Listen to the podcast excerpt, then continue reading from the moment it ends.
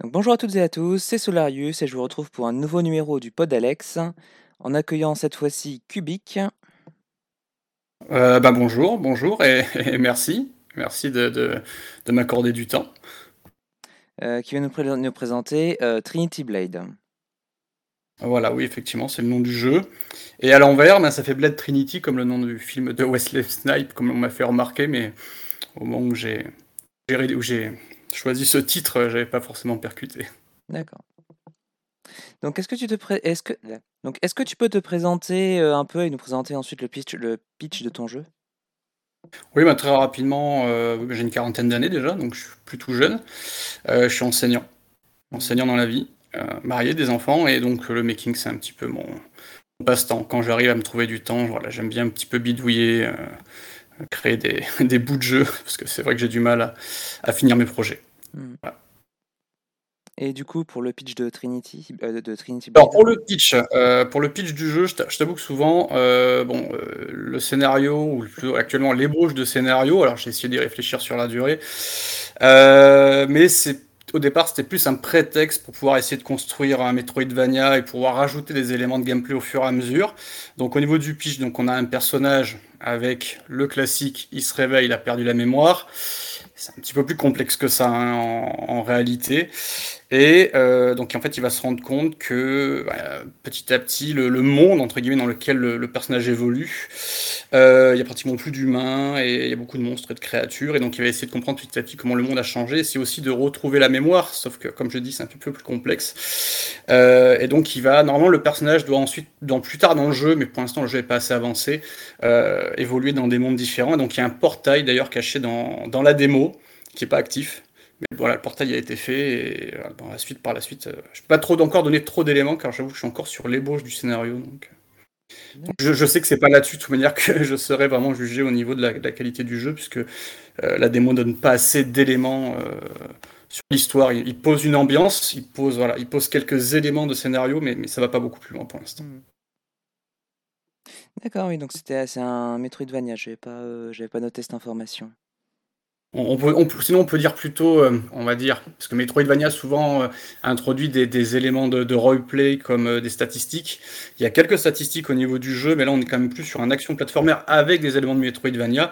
Si on part du principe que certaines zones ne pourront être débloquées qu'en trouvant certains items qui devront ensuite être équipés sur l'épée, qui est, un des éléments centraux du gameplay. et c'est pour ça dire que le jeu porte le nom de l'épée. D'accord. Donc, euh, quelles sont tes sources d'inspiration pour, euh, ce jeu? Alors, euh, ma principale source d'inspiration au départ, ça avait été un petit jeu indépendant qui aujourd'hui d'ailleurs est devenu un gros jeu indépendant, c'est Scourgebringer. Je trouve qu'on va trouver au niveau de l'ambiance pas mal d'éléments qui s'en inspirent beaucoup. Euh, et d'autres actions de platformer euh, indépendants que, j'apprécie beaucoup, euh, comme par exemple Awa Awakening, notamment sur le principe des écrans qui split quand on est au bout de l'écran, on arrive sur un, autre écran. Donc c'est vrai qu'il n'y a pas de scrolling en fait qui se défile de façon continue, mais en fait c'est plutôt des écrans qui à chaque fois donc va proposer un nouveau défi pour le personnage et essayer de, trouver la sortie d'écran en écran et ainsi de suite. Et puis après donc sinon mon principale source d'inspiration ce sont aussi les jeunesses de mon enfance puisque j'avais la NES quand, quand, quand j'étais petit donc j'ai beaucoup joué à la NES euh, Castlevania, Mega Man 2 enfin beaucoup de, jeux et notamment sur la conception du gameplay euh, les sensations en tout cas dans le jeu euh, je me suis focalisé sur ce que je savais faire hein, sur ce que je connaissais donc ça s'inspire beaucoup des jeunesses aussi et apparemment au niveau de la difficulté également. Ok. Alors, tu marques à un moment que le but du joueur est de parcourir le jeu le plus rapidement possible. Est-ce que, alors, si je comprends bien, donc le, jeu est très peu avancé, donc probablement pas, mais euh, est-ce que tu as inclus ou tu penses à l'avenir mettre un mode speedrun pour, euh, pour y inciter éventuellement? Oh, j'en avais, c'est marrant parce que euh, c'est vrai que sur euh, bah, les sites communautaires, on en, avait parlé. euh, notamment, j'avais fait un, premier jeu de plateforme assez court qui s'appelle The Jack o' Lantern Quest, qui est finalement un jeu totalement speedrun et qui utilise exactement le même moteur que j'utilise pour, la démo de ce jeu-là. Et, pour Trinity Blade, pour l'instant, non, j'y ai pas pensé. Je pense pas non plus. je trouve que le speedrun convient plus à des jeux comme par exemple Celeste euh, oui, là, effectivement, le but, c'est quand même d'aller le plus vite possible. Et euh, là, je pense pas que le gameplay s'y prête vraiment. Il faudrait vraiment avoir un, scrolling à défilement horizontal continu euh, pour que ça fonctionne beaucoup mieux. Donc pour l'instant, non, c'est pas prévu. Mais l'intérêt, mais c'est vrai qu'après, si par rapport à la démo telle qu'elle est présentée, si voilà, si un joueur veut se lancer un petit défi, c'est d'essayer de, de parcourir le jeu le plus rapidement possible. C'est pour ça que j'ai écrit ça, mais sans se fixer un but en particulier. Sais qu'il y a des gens qui font des speedruns de Final Fantasy, hein, donc bon, euh, ils ont pas vraiment de limite. Euh, oui, oui, oui, c'est vrai. Euh, c'est vrai que c'est vrai qu'il y a toutes sortes de speedruns sur tout type de jeu. c'est plutôt, moi j'aime bien les, speedruns sur les plateformers. C'est vrai que je suis très platformer en ce moment.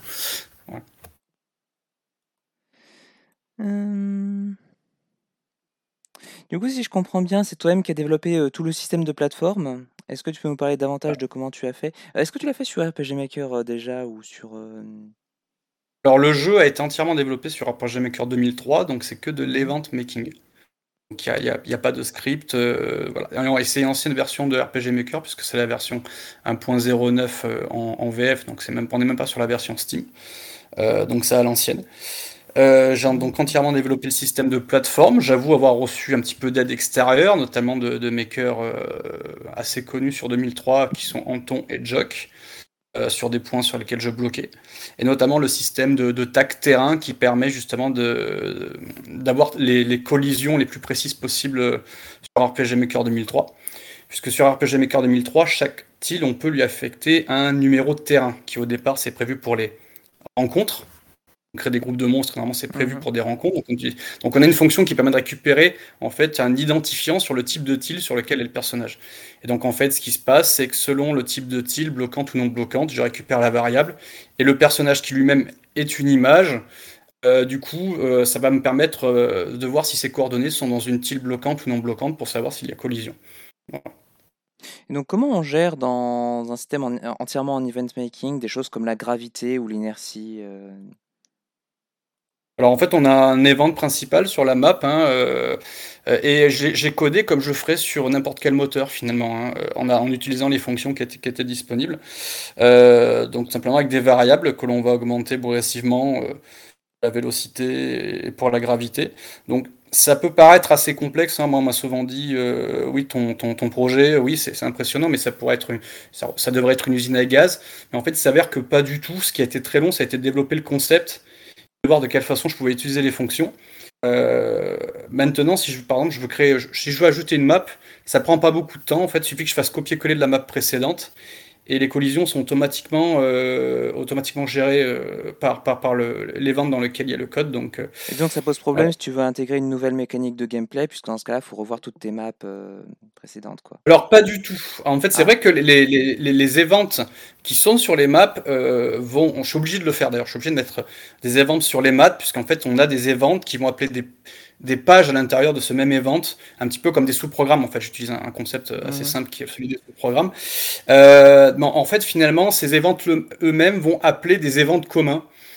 Euh, donc au niveau de la structure, comme dit comme ça, ça peut paraître un peu compliqué, mais en fait, je, me suis débrouillé pour faire en sorte que des events communs, euh, voilà, soient utilisés par toutes les maps, de façon à ne modifier qu'une seule fois euh, l'event commun, euh, si jamais j'ai une modification à faire sur, par exemple, la, la, puissance du saut ou la vitesse du personnage. Euh, donc du coup, non, pas trop de, soucis de ce côté-là. J'ai passé d'ailleurs beaucoup de temps à faire ça justement pour éviter le jour où je me dis tiens non ça ça fonctionne pas, faut que je revoie cette mécanique-là, faut que je refasse le code de toutes les maps. Ça, mm. aurait juste pas été possible. Sur, la durée, ça aurait pas été euh, tenable. Euh, là maintenant, non non, c'est pas trop un souci. D'ailleurs petit à petit, j'ai rajouté pas mal de fonctionnalités hein, dans le jeu. puisqu'au-delà du saut, des doubles sauts, il y a le dash. On peut également donc donner un coup d'épée vers le bas pour rebondir sur un ennemi. Euh, il y a également, alors on le voit pas dans la démo, hein, euh, parce que je souhaite encore l'améliorer, euh, il y a le, le wall jump, hein, il est également codé dans, dans, dans le jeu. donc voilà, j'ai essayé en fait de mettre tout ce qui était possible, imaginable de mettre dans un jeu de plateforme. Et dernier truc, du coup, ça, hum, je, je sais pas si RPG Maker 2003 a par défaut quelque chose pour faire déplacer le personnage au pixel ou. non, absolu, absolument pas. C'est pour ça que le, personnage, donc c'est une, une, image en fait, hein, c'est simplement une image. Donc D'accord. c'est d'ailleurs, il y a que le le le héros lui-même qui se déplace au pixel près. Heu, les ennemis, c'est des events, c'est des événements. Les ennemis, c'est des événements, donc ce donc du coup, ça me permet d'utiliser, la fonction qui permet de leur donner un pattern, avancer, aller à droite et cetera, donc voilà, je m'embête pas trop pour les ennemis. Et les ennemis, c'est aussi des events qui se téléportent. C'est-à-dire qu'en fait, pour pour, meubler une carte avec plein d'ennemis, j'ai pas besoin d'en faire, des dizaines. J'en fais 5 ou 6, ça peut suffire. En fait, ce qui se passe, c'est que le jeu va les réutiliser, va les piocher. Donc ils sont sur la carte et quand on charge un écran, ça va aller chercher un ennemi, voilà. Donc si je veux rajouter un ennemi à l'écran, en fait, c'est simplement 2 lignes de code à rajouter pour dire que, heu, lorsque le héros est sur, l'écran, qui correspond à telle colonne ou telle ligne, puisqu'en fait j'ai 2 variables, hein, une variable ligne, colonne, en fait, chaque map, c'est un gros tableau. Simplement, en fait, je vais téléporter, les événements qui correspondent, aux ennemis au bon endroit. Donc j'ai juste 2 lignes de code à modifier pour ajouter un ennemi, donc non, ça, c'est assez rapide. Trop de voilà. Ce qu'il faut ensuite, si par contre je crée de des ennemis totalement nouveaux, il faut juste, heu, recréer les hitbox, donc heu, voilà, choisir quelles sont les coordonnées extrêmes, heu, sur X et Y, de de de l'event pour que les collisions soient au plus juste. Qui parfois demande quelques petits réglages. Mais bon, voilà. D'accord, bah, tu es tu es professeur de quoi du coup? Technologie. Pourquoi en en en t'expliquant comment, co co comment tu as codé le, mmh, comment tu as codé le système, je m'a je m'attendais à soit technologie, soit informatique.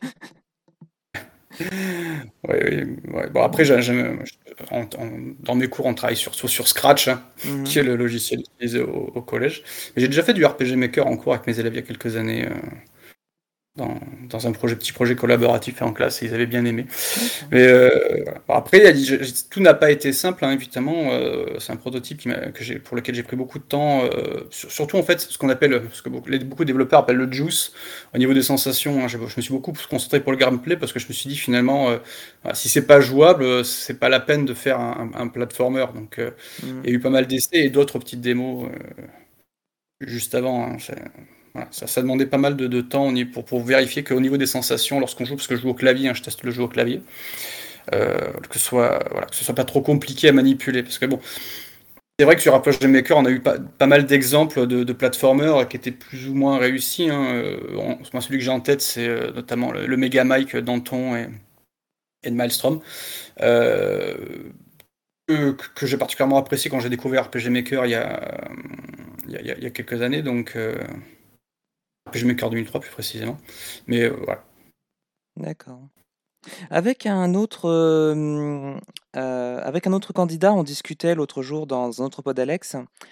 de, du fait que R RPG Maker, c'était très particulier parce que si tu voulais faire quelque chose, que enfin donc RPG Maker était prévu pour, bah, comme un RPG tout simplement, ça, ça marchait très bien.